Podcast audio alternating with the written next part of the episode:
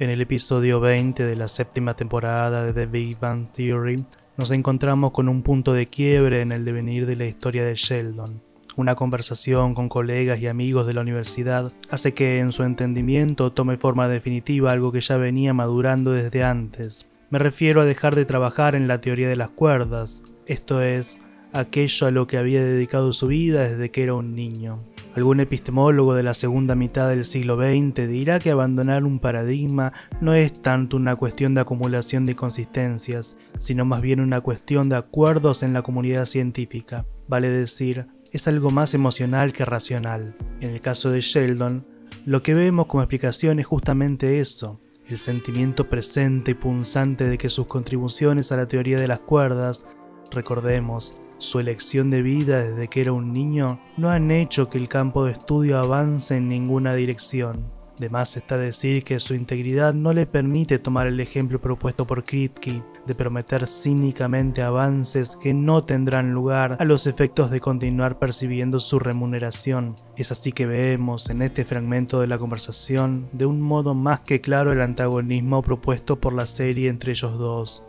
En fin, en los sucesivos episodios, Sheldon decide abocarse a estudiar la materia oscura, y todo parece adquirir un nuevo equilibrio al que debemos acostumbrarnos, nos guste o no todo debería encaminarse hacia algo mejor, es un nuevo comienzo, y nuestros consumos culturales nos han enseñado que lo nuevo es bueno en sí mismo, y que esa certeza debería bastar para despojarse de lo antiguo y continuar hacia adelante en un itinerario que nos conducirá ineludiblemente hacia la felicidad. ¿Qué importa cuánto de nosotros hemos depositado en eso que estamos dejando atrás? Después de todo, ¿qué es arrancar violentamente un trozo de la carne de nuestro ser contra la promesa algo mejor?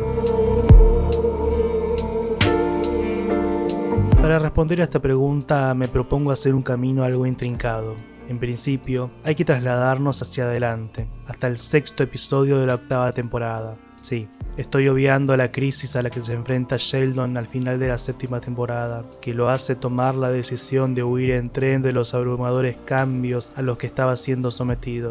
Nuestro personaje, a quien ya se hemos metido de lleno en el estudio de la materia oscura, recibe por parte de su amigo Raj la propuesta de ir a una expedición a una mina para realizar ciertos experimentos que colaborarían con sus investigaciones. El problema surge de manera más que evidente.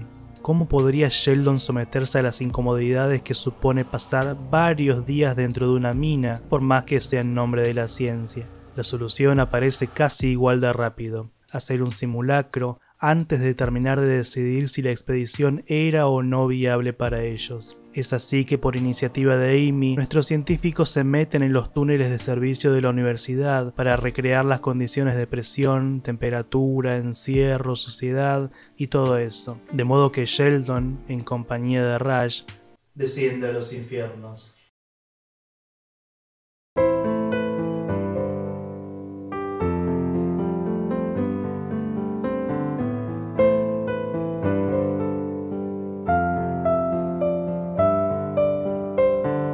Así es. Cuando vi este episodio vino a mi mente esa imagen, que algún teórico de la religión o de la literatura clásica llamará catábasis.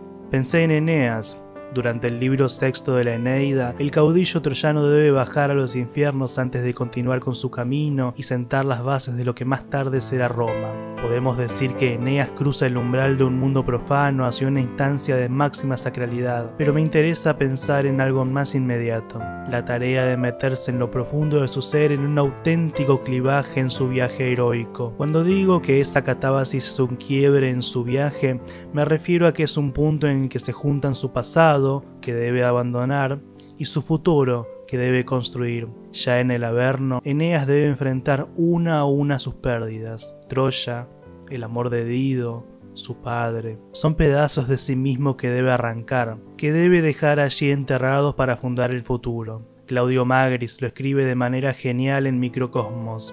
Como Roma de la fuga de Eneas, el imperio nace del exilio. La fundación del futuro va precedida por el éxodo, por la dolorosa pérdida del pasado. Sin embargo, Eneas tiene algo a favor que no tiene Sheldon, al menos no lo tendrá en el devenir de su viaje heroico hasta más adelante.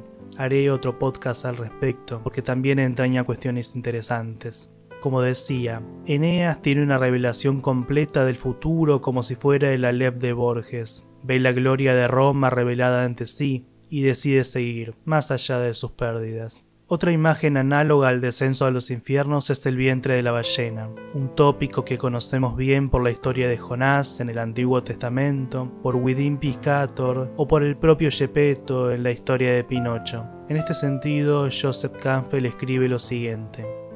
El templo interior, el vientre de la ballena y la tierra celeste, detrás, arriba y abajo de los confines del mundo, son una y la misma cosa por eso las proximidades y entradas de los templos están flanqueadas y defendidas por gárgolas colosales, dragones, leones, exterminadores de demonios con espadas desenvainadas, genios resentidos, toros alados. Estos son los guardianes del umbral que apartan a los que son incapaces de afrontar los grandes silencios del interior. Son personificaciones preliminares del peligroso aspecto de la presencia y corresponden a ogros mitológicos que ciñen al mundo convencional o a las dos hileras de dientes de la ballena. El umbral del descenso de Sheldon está custodiado por sus propios miedos, eso está claro. Al igual que en el caso del viaje al infierno, todo parecería indicar que nuestro héroe ha muerto, que ya no hay esperanza, que su camino ha terminado y fundamentalmente que está solo. Esta soledad es casi un requisito esencial para que nuestro héroe acceda a esa instancia de encuentro consigo mismo y sus miedos, su miseria, su sombra. Es el caso de nuestro Sheldon, ya en el peor momento de su aventura, que tristemente confiesa. When I entered the field of string theory, I was a prodigy. I rose to a position of respect, and I assumed my career would continue on that upward trajectory. Now here I am in my 30s. I'm back at square one.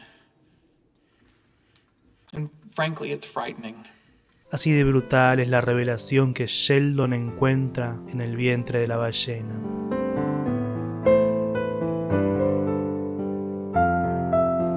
Más allá del alivio cómico que lo hace salir de los túneles, me interesa destacar que sucede algo similar a lo que ocurre en otras historias análogas. Una voz externa le confirma que es un infierno que se atraviesa solo, pero que hay salida. Veamos un ejemplo. En el poema del siglo XI, Within Piscator, es el mismo narrador quien dice al pescador atrapado en el vientre de la ballena, Solo estás en situación crítica, toma entonces una decisión en soledad, Saca fuerzas, muestra tu resiedumbre. El coraje nunca se manifiesta cuando la fortuna sonríe. En los infortunios, lo mejor es tener alto el espíritu. Me permito leerlo en su original en latín, no por pedante, sino porque es aún más bello. Solus in ancipit positus discrimine, solus, concipe concilium, cape vires excele robur, vitos nulla patet, cum res fortuna secundet, ovimum in adversis exolere rebus. Jonás, por su parte, en su peor momento tiene a Dios consigo. No quiero confundir, Sheldon tiene amigos para superar esto. De hecho, hay alguien con él físicamente en la oscura morada, pero eso no quita que habitar la hondura de su incertidumbre, de sus miedos a dejar atrás parte de sí, es algo que debe hacer solo, solo, inadversis.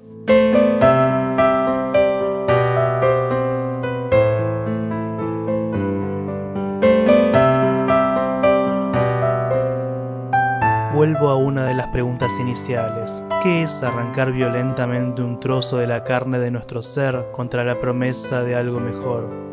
Pregunta muy sesgada, es cierto, pues induce claramente la respuesta. No es tan simple.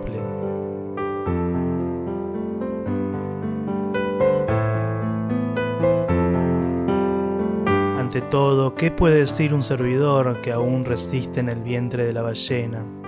Que tiene a mano el filo del cuchillo con que cortar la carne de la bestia para volver al mundo y fundar el futuro. ¿Por qué no quedarse ahí? ¿Quién dijo que somos héroes? Estamos solos y cuando alguien nos habla, nos aferramos a lo que perdimos, fingiendo que todavía es nuestro.